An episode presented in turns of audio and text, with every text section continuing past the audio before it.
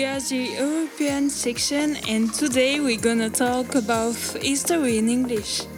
We did research, and now we put on the fruits of our effort for you. So, dear audiences, listen.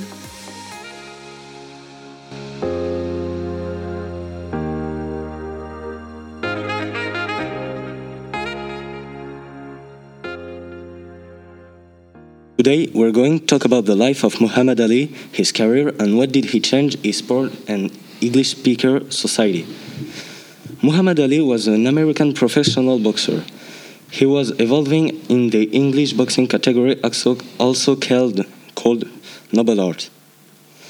He was born in January 17, 1942, under the name of Cassius Marcellus Clay Jr. in Louisville.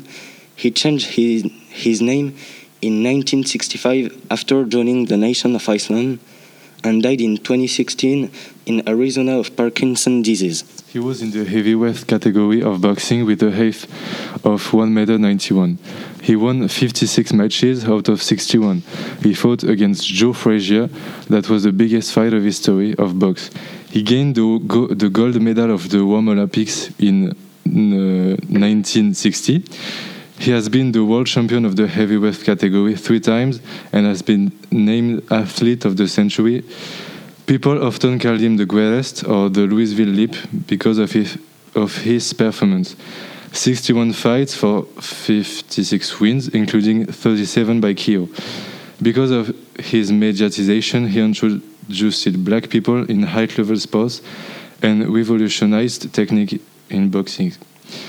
His catchphrase are how tall are you, so I know in advance how far to step back when you fall down. And float like a butterfly, sting like a bee. Oh, rumble, young man, rumble. His career ended on December 11, 1981. Main topic that is what did Muhammad Ali change in sport and society?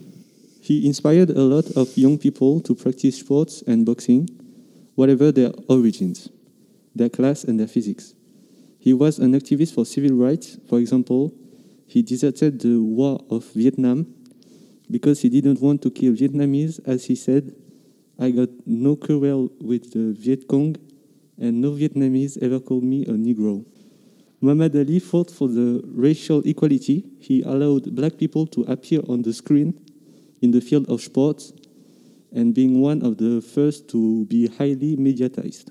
He joined the Nation of Islam with Malcolm X, which supported him and wanted to make people more tolerant, and he succeeded as he helped for the Jim Crow law.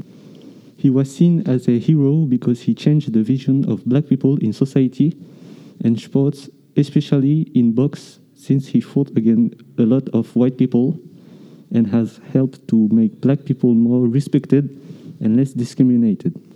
Also, he had such a big impact on sports and society that many movies were made on him, seven to be, to be precise.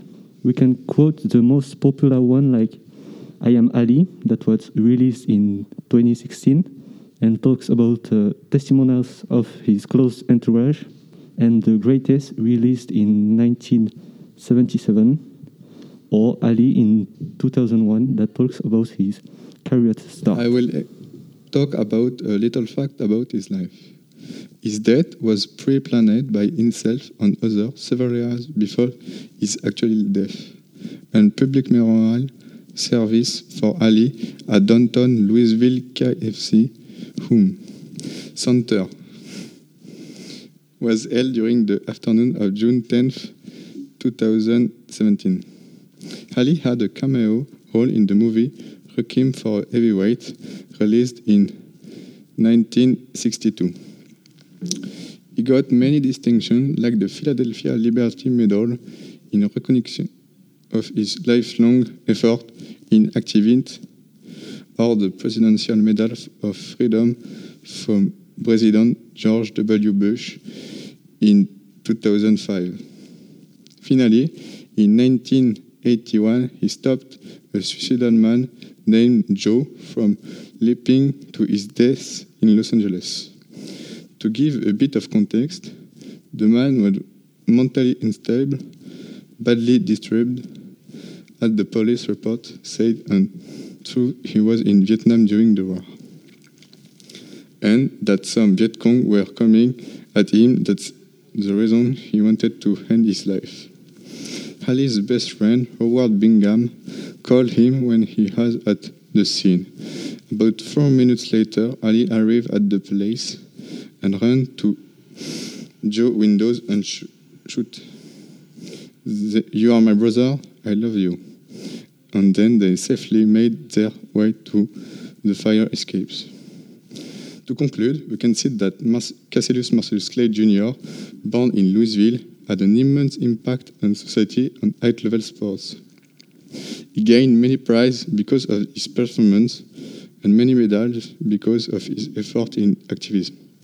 Many movies were made on that just show us how much he was famous in the world and how much he had an impact on society. Thank you for your attention. These podcasts were produced by um, the European section. It was a pleasure. See you later, Radio Kondo.